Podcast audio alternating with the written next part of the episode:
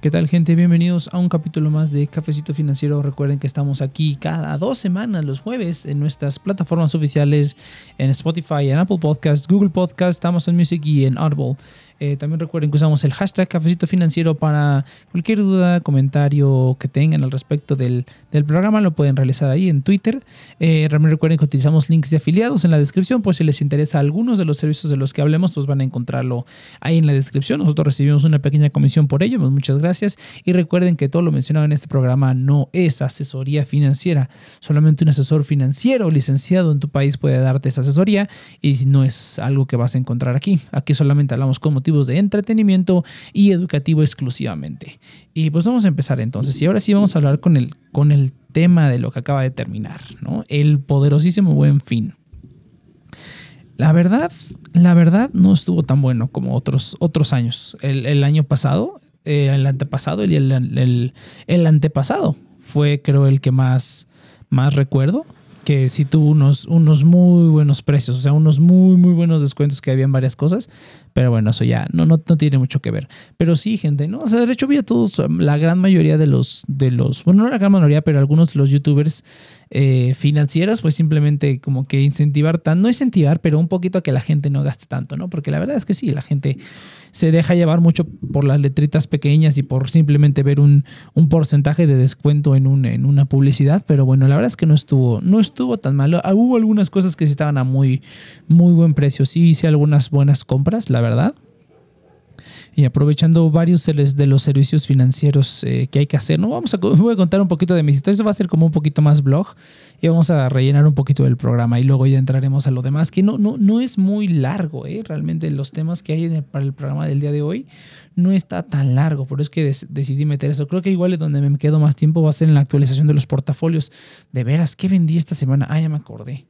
Ya me acordé que vendí. Vamos a ponerle aquí. Perfecto, vamos a ver entonces. Eh, pues así es, gente. El buen fin, les digo, no estuvo tan bueno. Yo hice bastantes compras. Lo que sí estuvo muy bueno fue el 5% de cashback de la Rapicard que estuvieron dando. Eh, las primeras dos transacciones que hice no me han respetado el cashback. De hecho, ahorita sigo hablando con el soporte esperando. Ya llevo pues desde el lunes esperando a que me resuelvan y no me lo han resuelto, pero pues, aparentemente sí me van a resolver. Eh, siempre generalmente se tardan, pero sí me lo resuelven a final de cuentas. Incluso me terminan dando como un poco más, ¿no? Su sistema siempre es un rollo. Estuvo muy bien porque tuve que eh, ir al Costco y para que no lo sepan, el Costco, si tú pagas con tarjeta de crédito, pues te cobran la comisión bancaria, ¿no? Realmente te cobran un poquito más. Eh, pero se supone que ellos le llaman como por concepto de comisión bancaria, ¿no? Te cobran dos punto y tanto por ciento, ¿no? Entonces automáticamente por pagar con efectivo o con tarjeta de débito o con su propia tarjeta de crédito de Banamex, te hacen ese como pequeñito descuento y pues no me lo iban a aplicar, pero gracias al 5% de cashback de la Rapicard me lo pudieron aplicar y, eh, y, aparte tuve pues, un cashback como si fuera normal, ¿no? Entonces realmente no, no me quejo, que es mucho más que el que, bueno, ya restando la comisión del 2 y tantos, te queda como, y con 5% de cashback, te queda como a 2.5, ¿no? 2.5% de, de cashback todavía, que es mucho más de lo que me darían si simplemente pago con, con débito, ¿no? Realmente con débito, la única tarjeta de débito que utilizo ahorita es Tauros, simplemente porque es la única que me da algún tipo de cashback, aunque sea pues polvo simplemente, pero bueno, ya estoy trabajando para conseguir una tarjeta. De hecho, estoy, estoy consiguiendo una tarjeta de la tarjeta de débito de crypto.com eh, si la comisión no está tan alta, porque sí tiene comisión por transacciones foráneas, eh, me parece si la, si la transacción no es en euros, te van a cobrar una comisión, eh, pero pues eso te da 1% de cashback en, uh, en Crono, en su moneda, que esta semana ha estado subiendo. Entonces esa es una tarjeta que me interesa utilizar, pero pues sí, el, el, pago de la comisión por transacción foránea eh, hay, que revisarlo, porque hay otra tarjeta que no te las cobra, pero esa sí tienes que tener como mucho cripto ahí stake, en staking con ellos y eso es lo que no, no me late. Pero bueno, que otras cosas estuvieron a muy buen precio. Fíjate que el Google Nest, me compré un Google Nest, el de segunda generación, o sea, el que antes era conocido como Google Home Mini, estaba en 500 pesos, estaba muy, muy buen precio. Yo me acuerdo hace dos años, compré un Google Home. Eh, fue el primero que tuve, sí, fue hace como dos años o dos o tres años, ya no me acuerdo. El primer Google Home me salió en 500 pesos. Igual, el precio regular es como de 1600. Y usualmente, eh, bueno, yo algo que sí hago mucho, que es algo que sí, esto sí es una recomendación no financiera, pero recomendación, es que estén checando los precios de todo. Sea, siempre estén checando los precios de todo y no se dejen llevar, ¿no? Porque siempre pasa que uno ve, oh, sí, ¿no? y en el sitio dice mil pesos menos o 67% de descuento. Pero yo las cosas que quiero comprar, pues generalmente no tengo compras impulsivas, ¿no? O sea, generalmente son compras que yo ya medito y que incluso las cosas que quiero, digamos, por comprar tonterías, o ya he mencionado varias veces que soy como un coleccionista de, de, varias cosas, entonces me gusta estar al pendiente de los precios y si veo algún, alguna, alguna, algún juguetillo que que me gusta y que está a buen precio, pues lo compro, que fue lo que pasó esta vez. De hecho, eh, el Google Nest estaba en 500 pesos, que ese realmente no lo necesitaba porque ya los tengo, digamos, ya tengo toda la, la casa cubierta con los Google Nest, pero estaba muy buen precio. Y, y, me acuerdo que hace dos años cuando los agarré en 500 pesos dije, uff, de hecho, en menos, creo que me los agarré en 490, una cosa así. Dije, uff, ¿no? Eh, nada más compré uno, ¿no? Seguramente me voy a arrepentir por no haber comprado más. Me esperé hasta el siguiente buen fin del siguiente año y estaban en 600 pesos. Todo el demás año estuvieron con descuento en algunos momentos. El precio regular es como de 1600 pesos, lo cual se me hace absolutamente ridículo. Y usualmente los veías en 900, una vez estuve en 700 y pensé, bueno, 200 pesos más, no, no hay tanta bronca. Y dije, no, pues me espero al buen fin, al fin no es algo que me urja, ¿no? Y me esperé al buen fin y los encontré en 600, toda 100 pesos más caro, pero pues los encontré en 600. Ahora imagínate, a lo mejor si me hubiera esperado este año, eh, hubiera los hubiera comprado todos de segunda generación y hubiera comprado, los hubiera comprado 100 pesos más barato, ¿no? Pero bueno, así, así sucede. Ahí tiene algunas mejoras el nuevo Google Nest ah, con respecto a los anteriores, pero pues igual está, están buenos los dispositivos. Eh, pero sí estén vigilando los precios, gente. Estén vigilando los precios siempre. Yo, como les digo, siempre estoy vigilando precios para ver que sale algo, ¿no? O sea, otro ejemplo, hablando de estos mismos Google, también me compré un Google Nest Hub. Es el, es el Google con eh, la pantalla de Google, la que tiene pantalla. Eh, porque también quería, quería un par de esos para para la casa aquí y me los compré. Pero yo siempre, como les digo, siempre estoy vigilando, ¿no? Y fue como a mediados de año, fue en junio, julio, no, no sé en qué, en qué temporada exactamente, pero pues el chiste es que yo estaba viendo ahí en la página de Radio Shack y de repente vi que eh, su precio normal es de dos mil pesos, ¿no? Usualmente siempre estoy vigilando, como les digo. En Sanborns es donde luego están los precios eh, más o menos baratos. ¿eh? No, no sé por qué, pero luego en Summers están, están a buen precio. Ahí es donde he comprado todos mis Google Homes, a excepción de este que lo compré en Mixup. Pero si no me pagan las marcas, ojalá me pagaran. Pero pues son los lugares, les digo, para que si a ustedes les interesa buscar este tipo de cosas, pues los busquen ahí y ahorren un poquito. Eh, pero ¿qué? ¿Qué estaba diciendo? Oh, sí. Los, ah, sí, entonces por X razón yo quería unos Google, un Google Nest Hub. ¿Por qué? Porque eh, tengo aquí unas, unas cámaras instaladas y pues quería la pantallita para poder verla si estaba yo en el comedor. Tengo uno en el comedor y tengo uno en una oficina y pues siempre que necesito ver las cámaras o así, pues está muy útil ahí en el comedor, pues simplemente lo pones y ya, transmite la imagen y rápidamente puedes ver lo que está pasando en la cámara. Eh, entonces, eh, los estaba vigilando porque los quería comprar. Y dije, bueno, voy a estar vigilando el precio a ver qué tal. Y un buen día me desperté y en Radio Shack estaban en mil pesos. O sea, estaban literalmente a mitad de precio. Su precio normal era de dos mil pesos. Ahora, otra cosa que también yo recomendaría es no nada más como que eh, y, y, y, estén viendo los precios. Incluso si quieren comprarse que digas, ay, quiero comprarme unos audífonos, quiero comprarme un no sé qué. Yo siempre soy mucho de estar buscando precios, comparar marcas, ir a probar a las tiendas, porque para eso están las tiendas, y pues irme al mejor postor. Si el mejor postor es Amazon, pues será Amazon. Si el mejor postor es alguna otra tienda, que también me ha pasado. O sea, simplemente en Amazon no puedes comprar los, los ah, dispositivos de Google porque pues, son competencia de, de Alexa, entonces no los puedes comprar. Pero pues yo siempre me voy al mejor postor, ¿no? Digamos que yo no le fiel a ningún lado. A mí de hecho me encanta el Sanborns. Eh, me encantan las tiendas departamentales. Si ofrecen su propia tarjeta de crédito, a mí me encantan. Ese es otro como pro tip que podrían utilizar para el buen fin. Si hay algo en una tienda que está a buen precio y tienen tarjeta departamental, pídanla. Eh, usualmente esas tarjetas te van a dar algún descuento adicional o algún programa de puntos, cualquiera, incluso la tarjeta de Coppel, Liverpool, Sears, Summers, Palacio de Hierro, ninguna de esas te cobra ninguna anualidad, la puedes dejar de usar por años y en algún momento puedes encontrar algún, algún buen precio, ¿no? Yo, a mí, de hecho, Summers y Sears me encanta porque hay veces que sí eh, llegan a tener baratas muy, muy buenas, donde sí llegas a encontrar cosas a buen precio, sobre todo esas cosas de tecnología, por ejemplo. También una vez eh, compré una tableta Samsung y eh, de hecho el, mejor precio estaba entre Sanborns y Amazon, ¿no? Ahí se estaban, se estaban yendo por el precio. Eh, hay veces que de hecho me urge, aunque tengo Prime, a veces que me urge y lo necesito como para ese mismo día y, y a veces termino comprándolo en otros lugares, ¿no? Pero, pero incluso no, o sea, utilizando las tarjetas departamentales generalmente te van a dar algún descuento adicional, ¿no? Ya sea un 10, un 15% adicional al descuento y lo que tienes que hacer es simplemente pagarlo como si fuera efectivo, ¿no? Pagar siempre, siempre los totales y nunca estar debiendo en ningún lado, que es la misma, la misma recomendación que es para usar las tarjetas de crédito, pues es lo mismo, ¿no? Entonces simplemente pago todo. La ventaja que tienen estas tarjetas departamentales, no sé si todas, pero por lo menos la de Sanborns y la de Sears sé que sí tienen esa ventaja, es que esas tarjetas las puedes pagar con otras tarjetas. Entonces tú puedes pagar una tarjeta departamental con una tarjeta de crédito y después tienes que pagar la tarjeta de crédito. Ahora, hay tarjetas de crédito que puedes pagar con tarjetas de débito. Entonces ahí es donde se hace como una escalera un tanto, un tanto eh, complicada para algunos, pero pues a mí me encanta en el sentido en el que tú tienes, gastas mil pesos, ¿no? En Sanborns, por ejemplo. Utilizas la tarjeta de ellos. Por utilizar, por utilizar su tarjeta a lo mejor te regresan, no sé, te gastan un descuento de 100 pesos. Entonces terminas pagando 900 más que te abonan puntos por usar su tarjeta. Muy poquitos, pero pues te abonan algunos puntos, ¿no? Y si en algún momento compras alguna otra cosa, pues se podrá utilizar, ¿no? O alguna recarga, alguna tarjeta de regalos, en algo. Lo bueno del Sanborns y desearse es que, pues, como son tiendas departamentales, puedes utilizar el dinero en muchas cosas, no necesariamente ir a consumir ahí algo, ¿no? O sea, el chiste es que te convenga, no nada más que digas, ahí tengo puntos, voy a ir a este lugar aunque me salga más caro, no, tiene que ser un lugar que te convenga y que de verdad te haga más barato. Y les digo, esto lo he hecho generalmente para cosas que ya tienen descuento. Ahora, por ejemplo, en este buen fin que compré mi Nest Joven 500 pesos, eh, estaba al mismo precio en todos lados, estaba el mismo, el mismo precio en Sears, estaba el mismo precio en Sanborns, estaba el mismo precio en todos lados, pero a la plaza a la que fui, ya estaban, ya no había ni en Sears ni en Sanborns. Entonces tengo ambas tarjetas departamentales y pues cada vez que compro me abonan puntos. Entonces si me pueden abonar puntos con esa, pues qué mejor, ¿no?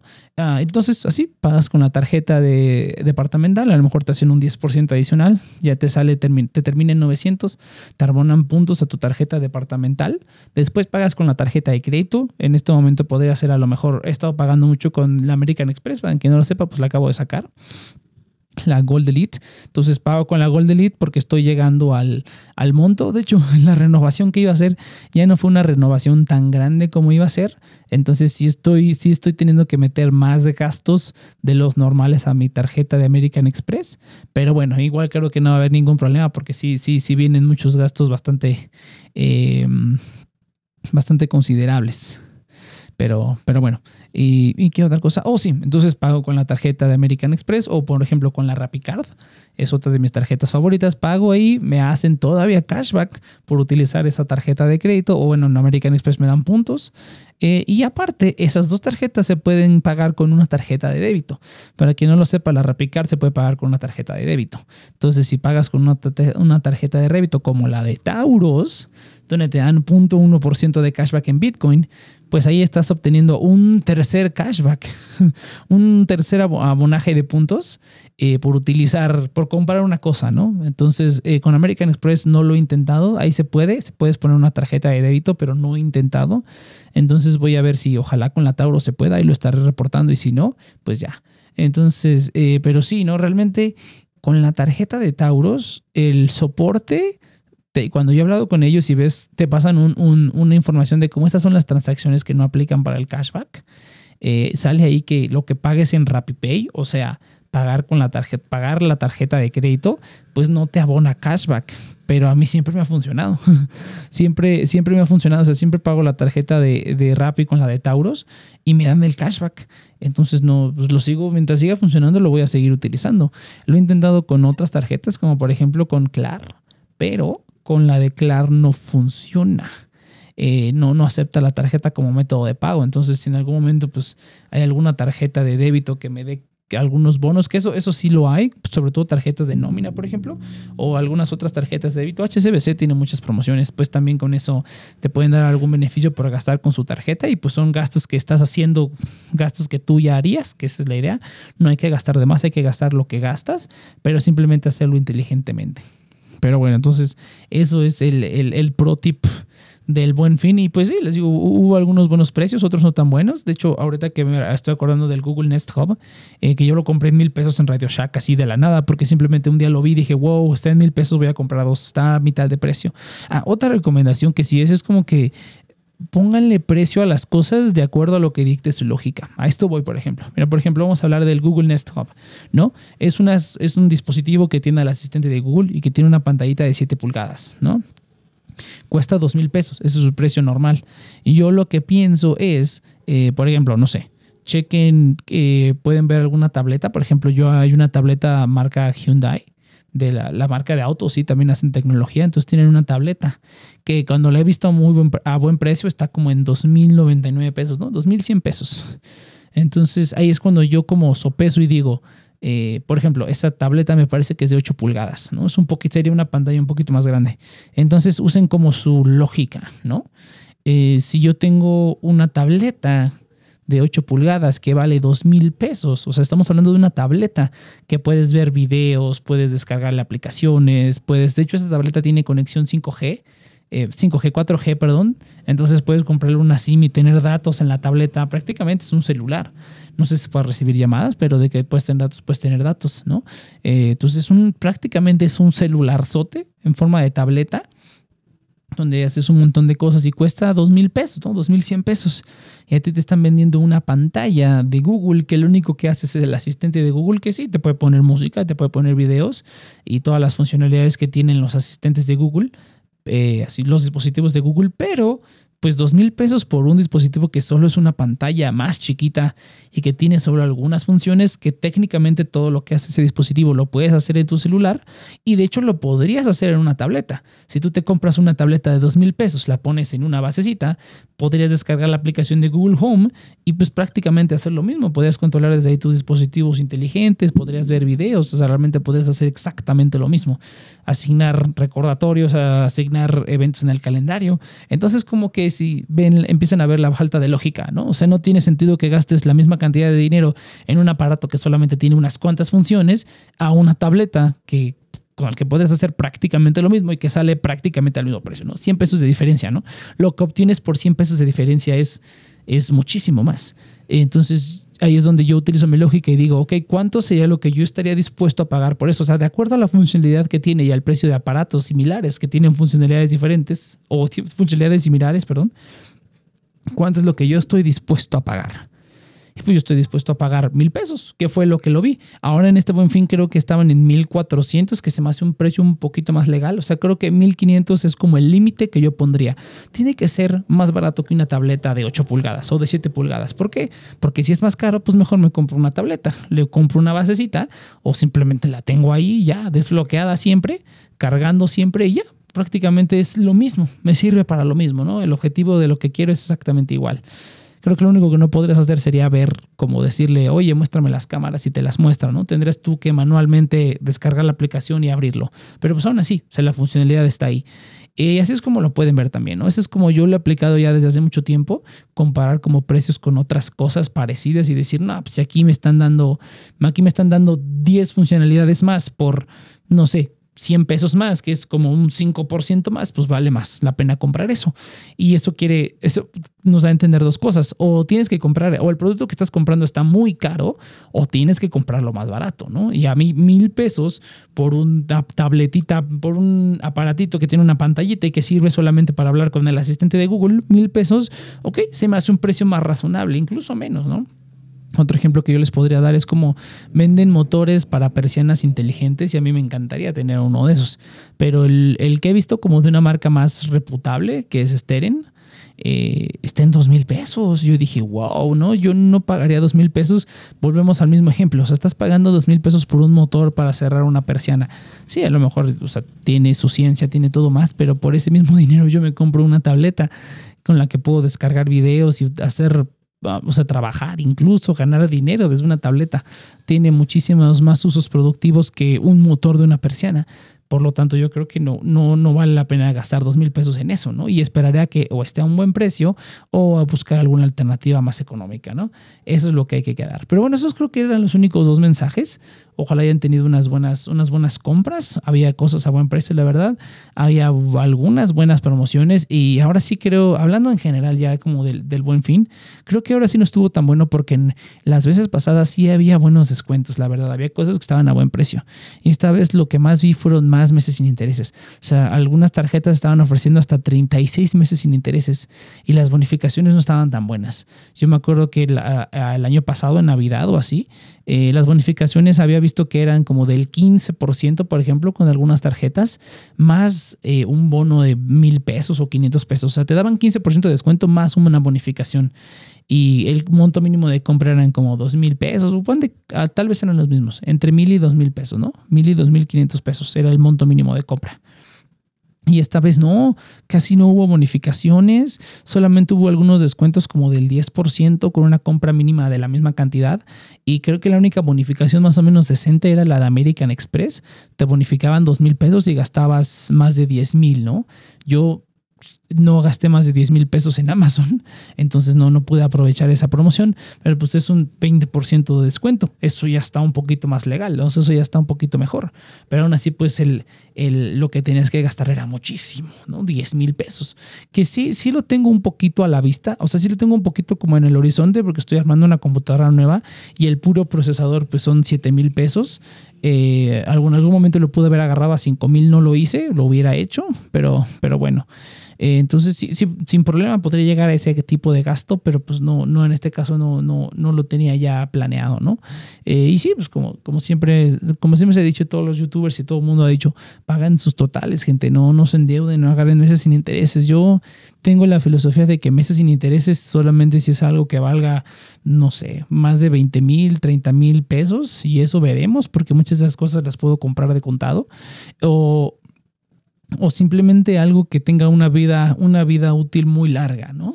Si no, no vale la pena que te la pases eh, pagando un celular por tres años, si a los dos años ya lo vas a querer cambiar o a los dos años ya le empieza a fallar algo, ¿no? Si la vida útil de lo que compras es menor que lo que te vas a tardar en pagarlo, pues no, ¿no? Si vas a tardarte en pagar tres años algo, pues por lo menos que te dure unos, unos cinco o diez, ¿no? Que puede ser el, el, con un procesador para la computadora, pues ese procesador no creo que lo cambie en mucho, mucho tiempo, a pesar de que salgan nuevos, pero, pero bueno, eso ya es más cosas de computación. Pero sí, eso realmente yo creo que sí es bueno gastar, hay que incentivar a que se gaste, hay que incentivar la economía y había mucha gente por todos lados aún así. Eh, pero pues no, todo, todo siempre inteligentemente planeándolo y chequen los precios, de verdad que se ahorran un montón. Otras de mis compras muy buenas fueron una, una, una, un multicontacto inteligente. Ese usualmente lo veo alrededor de los 700 pesos. Por alguna razón, como uno o dos días antes del buen fin, estaba en 400 y pico, o sea, menos de 500 pesos, lo cual se me hace un muy buen precio y pues lo compré en ese momento. ese es igual, es mi límite, ¿no? O sea, si a mí un multicontacto más o menos normal me sale como en 500 pesos, estoy hablando uno de de 10 conexiones.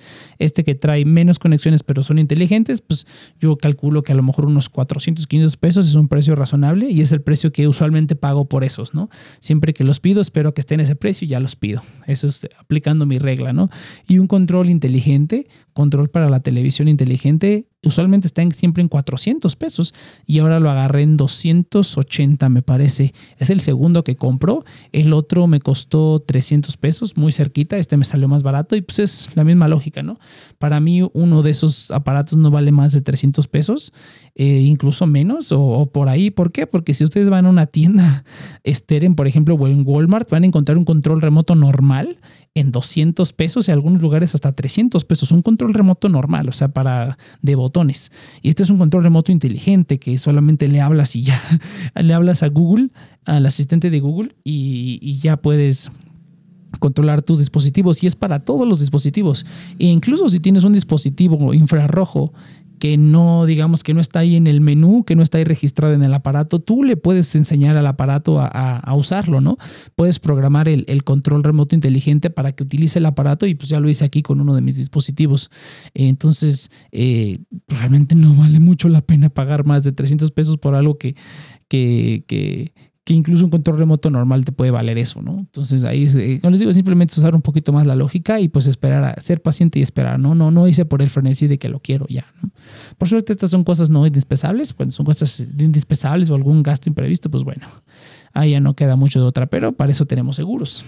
eso ya es tema para otro programa. Pero bueno, gente, vámonos ahora sí. Ahora sí creo que no hubo muchas noticias de Estados Unidos, nada que me llamara mucho la atención, pero en cripto ahora sí tenemos algunas noticias y pues ya adelanté un poquito en el programa, pero lanzaron el DEX de Katana. Parece que el equipo de Ronin tiene muchas cosas planeadas y una de ellas es la primera que se reveló fue el Dex de Katana. Es, eh, para quien no lo sepa, Ronin es eh, la, prácticamente la, la, network. No sé si sea una capa 2 o no sé si sea como su propia network, pero son, eh, es la network sobre la que corre Axie Infinity, ¿no? Obviamente Axie Infinity es un juego de Ethereum, pero pues tiene que correr sobre otra capa, si no, pues sería excesivamente caro, ¿no? Que ahora sí es bastante caro, ¿no? Ya hablaremos un poquito sobre qué, qué onda. Eh, metieron a el, el, DEX, metieron un par de pools, puedes hacer staking de tus LP tokens, y lo cual se me hace genial, qué bueno que implementaron eso de los LP tokens. Eh, excelente. y ahorita creo que solamente hay dos pares, creo que hay nada más, hay Wrapped uh, ETH con uh, Axie y hay Wrapped ETH con SLP. Son los únicos pools que hay. Eh, y pues están ofreciendo como recompensa el token de RON que va a ser el nuevo token, aparentemente de la Ronin Network, que van a utilizarlo como pues, un token de utilidad para su, su, network, ¿no? implementar otros juegos aparte de Axie Infinity. Pues genial, está saliendo, está desarrollándose el ecosistema de Ronin, lo cual está genial. Eh, yo intenté meter ahí algo de dinero porque tengo, bueno, pensaba comprar más ETH. Dije, pues voy a aprovechar esta oportunidad para comprar ETH y pues meterlo al DEX, ¿no? Tengo por ahí también eh, algo de Axie Infinity pues vamos a ponerlo a que dé rendimiento, ¿no? Ahorita creo que estoy en este paso del DeFi, en que estoy buscando servicios y pools y cosas donde meter mi dinero y pues dejarlo ahí dando rendimiento y olvidarme de que está ahí, ¿no? Prácticamente. Y pues que lo intenté, pero eh, pues el único exchange que tiene conexión directa con la Ronin Network es Binance y lo tienen deshabilitado por el momento. ¿Por qué? Seguramente no quiere que, que se atasque la red, porque bueno, con esto, con el staking, eh, también, pues el, ahorita, la última vez que vi el APR estaba como en más de 100%, 130, 120% por ahí. Y ahorita también me parece que el APR de, estos pools que pusieron en el DEX, pues están más o menos igual. Y seguramente van a estar igual, aparte de que te van a estar dando como recompensa el running token, ¿no? Para, para, participar. Y pues siempre que te puedan dar tokens gratis por simplemente poner tu dinero ahí, tus tokens ahí, pues aprovecharlo, ¿no? Sin problema. Eh, intenté comprar con tarjeta de crédito, pero aquí en México por lo menos me pedían me poner un proof of address, una eh, comprobante de domicilio, y pues dije, no les va a poner nada. Aunque podré pedirle a una otra persona, pero no les va a pedir nada. Eh, no, no, no quise, no quise meter nada. No podría meter alguna otra información, pero pues la verdad no quise. Pero pues sí se me se va una oportunidad, ¿no? La única otra opción que queda es el running, el running bridge, pero pues no, es carísimo, ¿no? Todo lo que voy a invertir ahí se me va a ir solamente en pagar las comisiones de esa cosa. Pero bueno, entonces solamente anunciar que estaba el DEX y quien esté ahí adentro, pues qué bien, porque ese running token muy probablemente va a subir cañón de precio en los siguientes años, muy, muy probablemente. Eh, vamos a hablar de otra cosa. Uh, esta noticia que salió al final, casi, casi, ella empezó y terminó. Me parece en estas semanas la primera subasta de las parachains de, de Polkadot, el tan momento esperado. Y pues sorpresa para nadie, ganó Akala, ¿no? Akala, para quien no lo sepa, pues básicamente es un protocolo DeFi, me parece que es un agregador DeFi, van a tener un montón de cosas ahí eh, puestas eh, y pues fue el ganador de la primera. Yo creo que estaba entre, entre Moonbeam y... ¿Cómo se llama? Y Akala eh, para ganar la primera, pero Akala creo que tenía, es un proyecto muchísimo más grande. Y pues bueno, era prácticamente obvio que iba a ganar o sea, Kala o Moonbeam, ¿no? Cualquiera de los dos. Eh, full disclaimer que eso iba, es para actualización de los portafolios, pero pues de una vez yo mm, tengo votos en acá, bueno, tenía voto en Akala que ya ganó y tengo voto en Moonbeam también, que seguramente estoy prácticamente seguro de que va a ganar alguna de las subsecuentes subastas. Pero eh, sí, no, no, ya nada más es esperarlos, ¿no? Eh, fíjate que estuvo un poco difícil también porque yo quería hacerlo directamente desde la wallet de Polkadot, pero para activar la wallet de Polkadot necesitas transferir un Polkadot. Y para poder participar directamente, digamos, como debe ser, utilizando tu wallet y en DeFi, eh, tienes que, ¿cómo se llama? Tienes que, quiero que al menos eran 5 DOT lo que te pedían y yo no tengo 5 DOT. La verdad, no tengo 5 DOT y pues quería participar en ambos. La segunda mejor opción es hacerlo a través de un exchange. Ahorita me parece que Gate, Huobi y eh, OKX esos tres exchanges tienen soporte para, eh, digamos, cooperar con tus DOT a través de ellos. Obviamente ellos ahí tienen que sacar algún rendimiento o algo, tienen que sacar alguna ganancia, si no, no lo harían. No son tan buena onda. Pero bueno, entonces desde ahí, ahí puedes participar. Eh, o yo participé desde OKX. Eh, en OKX creo que lo mínimo que puedes poner es .1 DOT, que con el precio de ahorita son como 3 dólares. Eh, sí, se cayó el mercado, como 20%, se ha caído bastante el mercado, lo cual es una buena oportunidad. Vamos a hablar del, de, la, de, la, de, las actualizaciones del portafolio, las, eh, que en cuanto pasemos de esto, bueno, que es el siguiente tema, ya termina el programa prácticamente pero pueden hacerlo a través de un exchange, eh, pueden meter desde menos y pues sí, no, no, no es como digamos debería ser, lo están haciendo a través de un tercero o así, pero pues para algunos pequeños inversionistas como yo que no tenemos 5 DOT, no tenemos 10 DOT para poder ponerle eh, a cada uno directamente desde la wallet del el, el Polkadot.js, pues no, no nos queda otra más que hacerlo desde ahí. Y estoy conforme, ¿no? Ya en algún momento del futuro probablemente ya lo haga desde ahí directamente. Y pues ahorita de momento pues es mucho más sencillo, ¿no? Los exchanges están ahí para simplificarnos la vida en muchos sentidos y pues ir sacándolo poco a poco, que poco a poco estoy sacando todo de los exchanges, ¿eh? poco a poco estoy sacando todo de las, de las plataformas centralizadas y estoy moviéndome mucho, mucho más al DeFi. Y es justamente lo que vamos a hablar de, lo siguiente, pero yo creo que ya vamos a pasar a la actualización de los portafolios, no hay nada más que decir sobre eso, estamos pendientes, eh, no sé cuándo vaya a ser la siguiente subasta, pero pues yo al menos los únicos dos proyectos que estoy apoyando estoy correctamente seguro de que lo van a obtener. Acala pues no era, no eh, hubiera sido algo impactante que no lo, lo obtuvieran. Pero pues todo es posible, muchachos. Eh, chequen bien las, las, las características, los precios, qué es lo que hacen los proyectos. Recuerden que no todos los proyectos, pero el máximo tiempo de eh, para estos crowd, uh, crowd, loans, ustedes pues, no pierden su DOT solamente se los prestan, pero el periodo es por dos años. Eh, es el periodo máximo, realmente puede ser por menos años, pero no he visto ningún proyecto que te lo pida por menos tiempo, ¿no? Pues, pues seguramente hay alguno por ahí, pero al menos los que yo he visto como ah, Astra, Imanta, Clover, todos esos te lo piden que lo tengas dos años, ¿no? Y pues la care, como estas te van a dar, pues van variando, ¿no? Y eso es, a lo mejor eso es otro tema del que podríamos hablar ahorita o después o ahorita para rellenar nada más. Eh, yo creo que ahorita en el punto en el que mi portafolio está, todavía estoy haciendo algunas compras, o sea, estoy esta semana aprovechando la caída como de 20% o más que ha habido esta semana eh, pues estoy aprovechando para hacer varias compras, varias compras de varios tokens que ya les tenía ganitas y que ya por fin los tengo y los voy a utilizar. Pero ya una vez que, eh, que compras tokens, ya una vez que tienes tu, tu portafolio hecho y dijiste, ok, voy a comprar esto y esto y esto y esto. El siguiente paso yo diría que ya no es comprar más, ya que, eh, ya que iniciaste con una buena inversión inicial, eso sí es lo que yo creo que debe haber una inversión inicial tienes que hacer una inversión inicial de una cantidad, digamos, ya buena.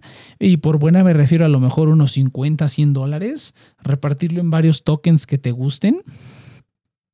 Y después, ¿qué haces? Después empiezas a generar más tokens con esos mismos tokens, ¿no? Un ejemplo, ¿no? Yo hace un tiempo hice una inversión en Pancake, eh, en Pancake Swap, compré un poquito de cake, eh, lo metí ahí a su, a su, me parece que es en el pool, o es el farm, es la farm, me parece, es la farm. Y, ya pues ahí lo tengo rindiendo, ¿no? Ahí lo tengo dando unos rendimientos como del 70%, muy bonito. Eh, ¿Cuál otro tengo? En Radium, eh, ya lo dije el programa pasado, tengo eh, Radium, que bueno, no lo quería comprar, pero bueno, terminé comprando porque si no me iba a tardar muchísimo. pero Radium y qué otra cosa, y Polis, el, el token de el token de gobernanza de Star Atlas también me interesa. Ha estado bajando y subiendo, pero pues bueno, ahí en, en Radium tiene como un 115% de APR, lo cual está genial, ¿no? Está bastante, bastante bien. Obviamente si haces compound, pues va a ser muchísimo más. Pero ahí tengo esos mismos tokens generando más tokens, ¿no? Ya el momento en el que ya no quiero, ya no quiero el Cloud Atlas, eh, el Cloud Atlas, perdón, el Polis, ya no quiere el Star Atlas, probablemente lo meteré a algún otro pool para generar algún otro token gratis o así, ¿no? El chiste es que llega un momento en el que si inviertes lo suficiente, vas a poder sacando tokens gratis de, eh, gratis entre comillas, ¿no? Vas a poder sacar tokens gratis de esos mismos tokens que tienes, ¿no? Eh, por ejemplo, DOT, simplemente con el DOT que yo ya había comprado, no tuve que comprar más, la misma inversión inicial que hice, simplemente eh, puse mis votos para Akala y para Moonbeam y pues me van a dar tokens por ello, ¿no? Fui un early bird ahí en OKX, entonces se supone que va a haber algunas recompensas extras. Eso sí, o sea, si les interesa meterse a algo, yo sí creo que si se meten a cripto, si hay alguien que, de, que apenas esté escuchando esto y apenas te está interesando por el cripto, yo diría que se metan de cabeza, o sea, no les digo que inviertan 10 mil pesos o que inviertan todos los ahorros de su vida, no, no, no, no inviertan todos los ahorros de su vida ni nada, ¿no? O sea, no se pongan en riesgo.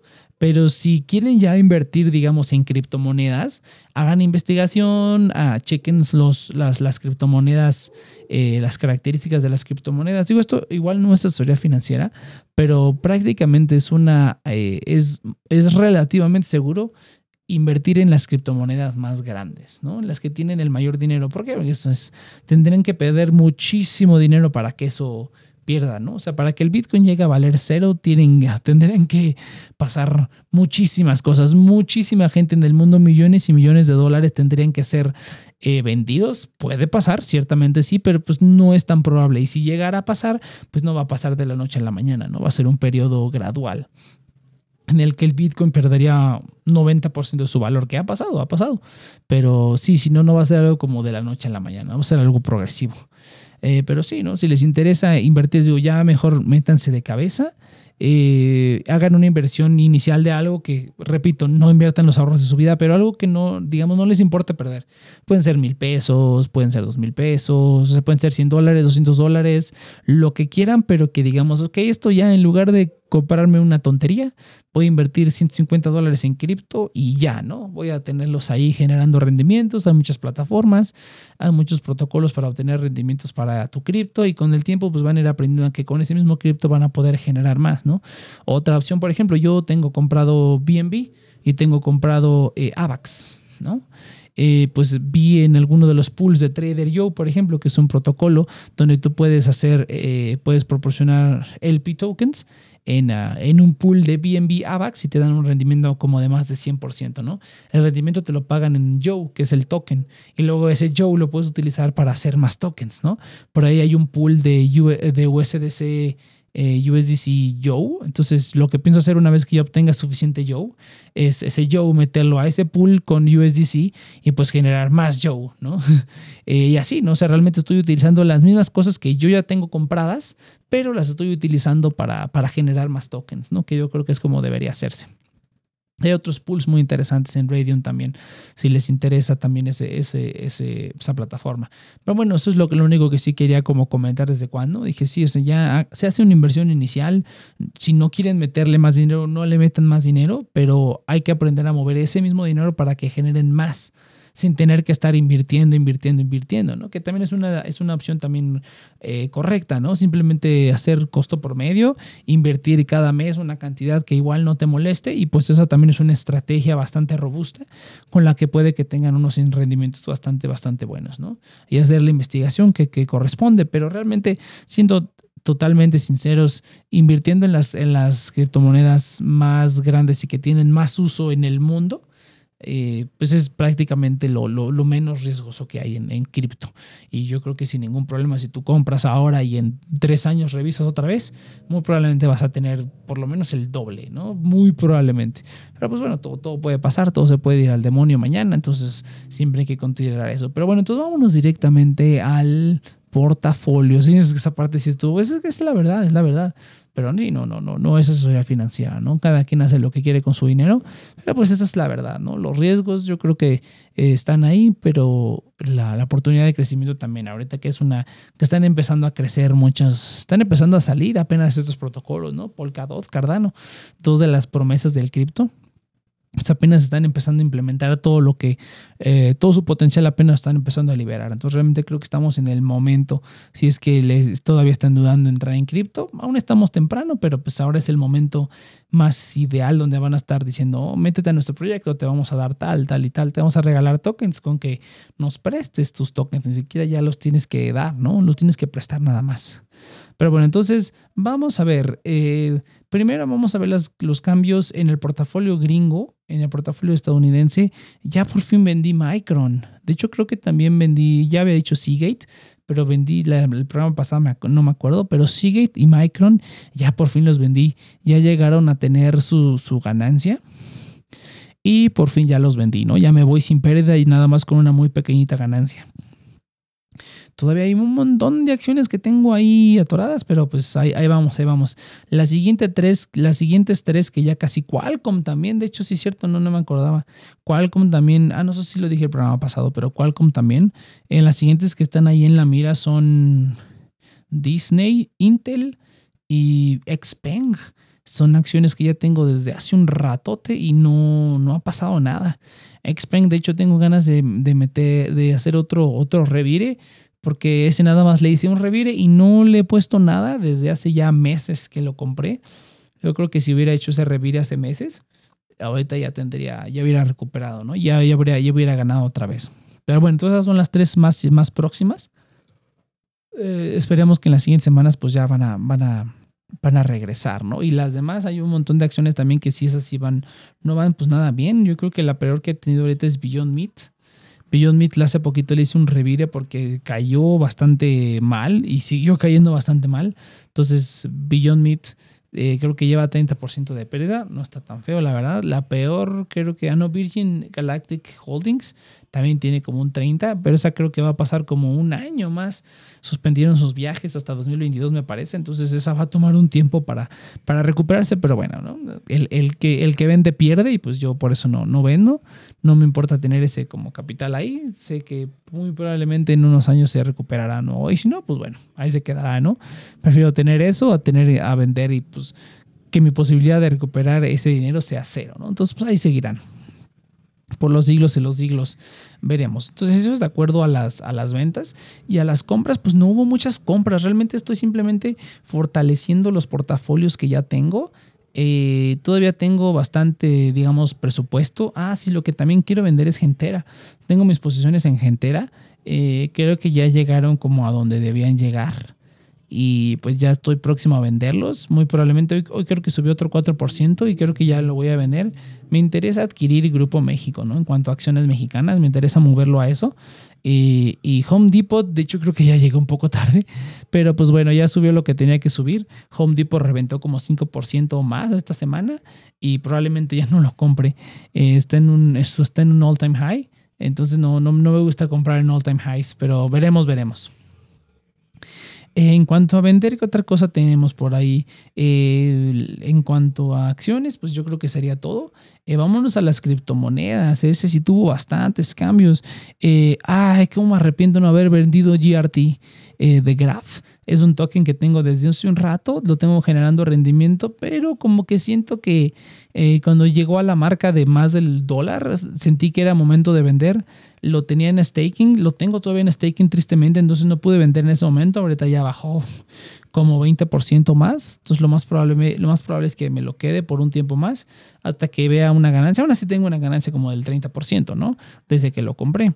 Eh, pero la verdad no, no, no sé probablemente eh, me tengo ganas de venderlo porque quiero utilizarlo para otras cosas, pero pues igual lo dejaré con una posición pequeña. Y, pues veremos, veremos qué tal. Pero bueno, de Graph es el siguiente que tengo ganitas como de echármelo al plato. Eh, otros cambios en el portafolio, el Cherry, el Cherry, el poderosísimo Cherry Swap.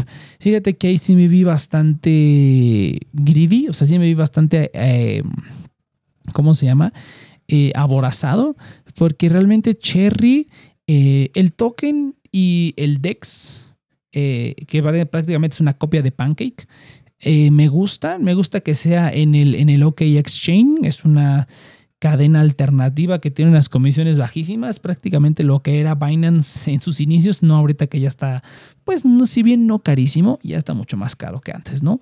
Y pues después de operar con Solana, pagar 30 centavos de, de, de comisiones, pues también se me hace, estoy pues mal educado prácticamente, ¿no? No que la gente que opera en Ethereum pues está acostumbrado a pagar 40 dólares, yo pagar 30 centavos, pues... Eh, no me gusta tampoco, ¿no? Y pues volvemos a lo mismo, ¿no? Para los pequeños inversionistas, pagar esos 30 centavos para mover dinero o así, o sea, realmente 30 centavos puede ser todo el rendimiento que me dio una moneda en un plazo de 90 días, ¿no? Por las cantidades pequeñitas que invierto. Entonces, realmente esos 30 centavos, si no, no, no me gusta estarlos regalando, ¿no? Entonces, cada vez me voy pasando a cadenas y cadenas más y más baratas. Eh, pero bueno, entonces, eh, ¿qué, ¿qué es lo que estaba diciendo? Oh, sí, entonces el Cherry Swap me gusta. Eh, lo compré a buen precio. Estuvo a buen precio un buen rato. De hecho, hubo un rato en el que subió. Y yo tenía una montaña de cherry ahí. Porque compré cuando hubo este, este airdrop. Que era, te estaban dando como 1600% en OKX y luego lo fueron bajando poco, poco a poquito hasta ahorita que ya nada más es como el 35% que te están dando en OKX, ¿no? De rendimiento por ese cherry. Pues prácticamente fue un airdrop el que hicieron, ¿no? Yo invertí 50 cherry y me dieron 15 cherry, ¿no? Fue un rendimiento como de 20% en 5 días, ¿no? Entonces realmente no es un rendimiento, realmente fue, un airdrop. Pero pues como han estado airdropeando bastante y me parece que van a seguir airdropeando tokens, por ahí en su white paper decía que iban a estar haciendo un airdrop, e iban a estar liberando cherry cada... Eh, por las, eh, me estaba dando, no me acuerdo qué cantidad de cherry por las siguientes 70 semanas. Y haciendo el cálculo iban a ser como dos años y fracción o casi dos años, no alrededor de dos años. Y eso fue apenas en, ah, en, me parece que en junio del año pasado o algo así. O sea, realmente todavía estamos en el periodo del airdrop, ¿no? Ahorita ya esta, esta semana justamente que se cayó todo, recuperó un poquitín Cherry, pero pues no se ha recuperado al precio que yo lo, lo agarré, ¿no? Ahorita creo que tengo como 40% de pérdida. Eh, realmente eso, eh, mi plan original era comprar el Cherry. Eh, meterme al airdrop, o sea, el airdrop que hubo en OKX los cinco días y el cherry que me dieran quedármelo y meterlo pues al cherry, a cherry swap para que generara ahí rendimiento o, y vender el cherry que compré y recuperar mi dinero, ¿no? O sea, esos, esos creo que fueron como, eh, no me acuerdo cuántos cherry, pero pues cherry. Eh, esa cantidad de cherry en la que yo pues gasté, digamos, dinero, que sí invertí ese dinero por recuperarlo, ¿no? Porque pues era de muy alto riesgo.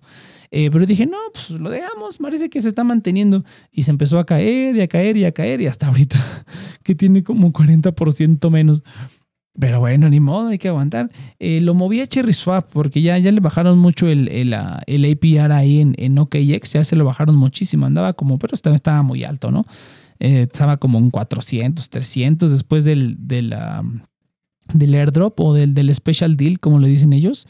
Después del, del airdrop bueno que hubo, pues eh, se mantuvo el rendimiento muy bien, pagaban, estaban pagando muy, muy bien y, después lo dejaron de pagar, ¿no? Ahorita que ya bajó desde, el, desde como el 500 o 400%, bajó ahorita como al 35, ¿no?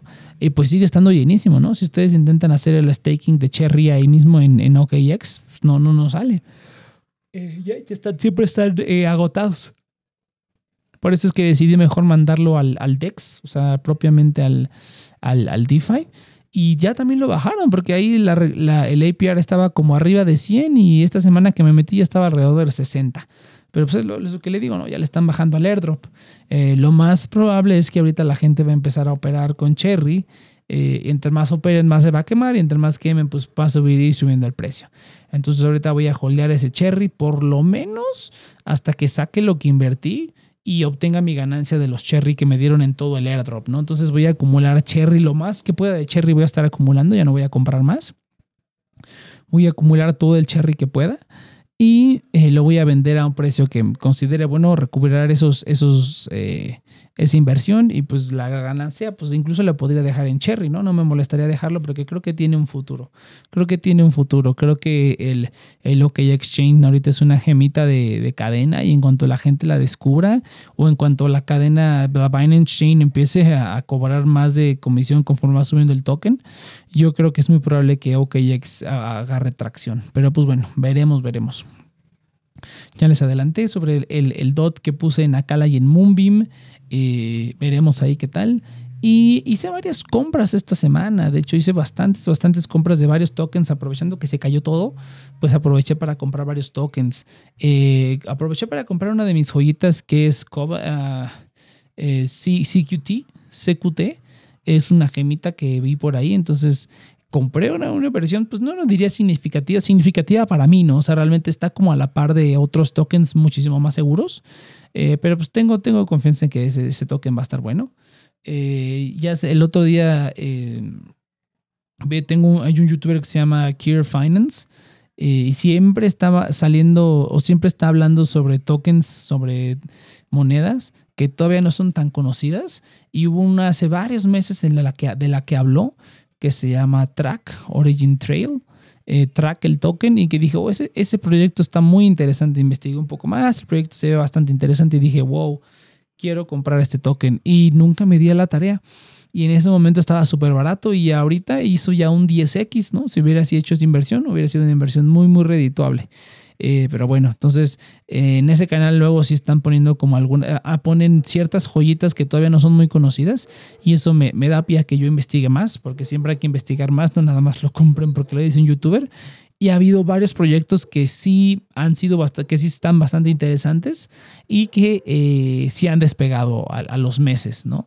Eh, y este proyecto es uno de los que parece bastante interesante. Eh, pero bueno, eso de ahí, I digress. ya paremos para ver qué tal nos va. otra compra, XLM, Stellar, ¿desde cuándo? que vendí mi Stellar para adquirir otra cosa y ahorita aprovechando que lo, lo, vendí en ganancia, era una ganancia bastante buena y, desde cuándo quería regresar a Stellar. Y ya regresé a Stellar. Realmente creo que XRP ya en varios lugares están cobrando muchas comisiones. O sea, o sea, muchas comisiones por ser XRP, ¿no? O sea, realmente la comisión del XRP estaba en punto 2 hace relativamente poco y pues el XRP estaba como en un dólar, ¿no? Entonces realmente eran como 20 centavos que te cobraban, ¿no? No era una, o, dos centavos, no, no sé. Eh, no era, la comisión obviamente no es casi nada, pero pues casi un poquito, esta vez iba aumentando, ¿no? Y para mí que realmente, como les digo, esos, esos pequeños centavos, 20 centavos, 30 centavos, pues muchas veces es todo el interés que obtienes porque tus cantidades no son tan grandes, pues no, no te lo quieres gastar. Entonces Stellar ha sido mi alternativa que es pues prácticamente aceptada en todos lados. Todos los exchanges que utilizo, a excepción de FTX, eh, utilizan Stellar. Eh, y pues puedo moverlo con más facilidad, ¿no? Y ahí sí la comisión, como son 35 centavos ahorita, la comisión de Stellar está más o menos entre el punto 01 y punto 02, de Stellar, lo cual es pues menos de un centavo, ¿no? Prácticamente. Eh, pero bueno, Stellar tenía ganas, invertí bastante más, hice una buena compra aprovechando que todo se cayó como 20%. Está muy, muy buen precio. Eh, a mi consideración. Entonces compré una cantidad, pues consider no considerable, pero pues eh, adecuada, ¿no? Adecuada. Algorand era otro proyecto al que le tengo un montón de ganitas desde cuando. Eh, ya por fin parece que terminó su vesting schedule. Puede que ahora sí el crecimiento sea exponencial. Todo depende del uso, ¿no? Y realmente mover USDT con algo parece ser una, una opción muy buena y solana, porque todas las demás cadenas pues te cobran mucho de comisiones. Eh, mucho, digo, entre comillas, ¿no? Realmente no es nada, pero pues 20 centavos, 30 centavos, como, como ya le expliqué. Entonces, lo que es Algo y Solana han sido mis, mis cadenas preferidas para estar moviendo stablecoins para todos lados, entre exchanges. Y está muy, muy bonito, muy, muy bonito, la verdad. Eh, entonces compré algo de algo, eh, hubiera comprado más porque justamente hoy subió como 10%, fue la única cosa que subió de todo lo que se cayó hoy, fue la única cosa que se, que se fue para arriba, porque sí estaba a buen precio, la verdad, sí estaba a buen precio, espero que vuelva a caerse para hacer otra compra de algo, eh, me faltó ahí hacer una compra más para promediarle bien y bonito. Eh, pero bueno, veremos. Tesos, Tesos también eh, siguió bajando. Muy probablemente haga otra compra porque está muy buen precio también considerando el crecimiento de los últimos meses.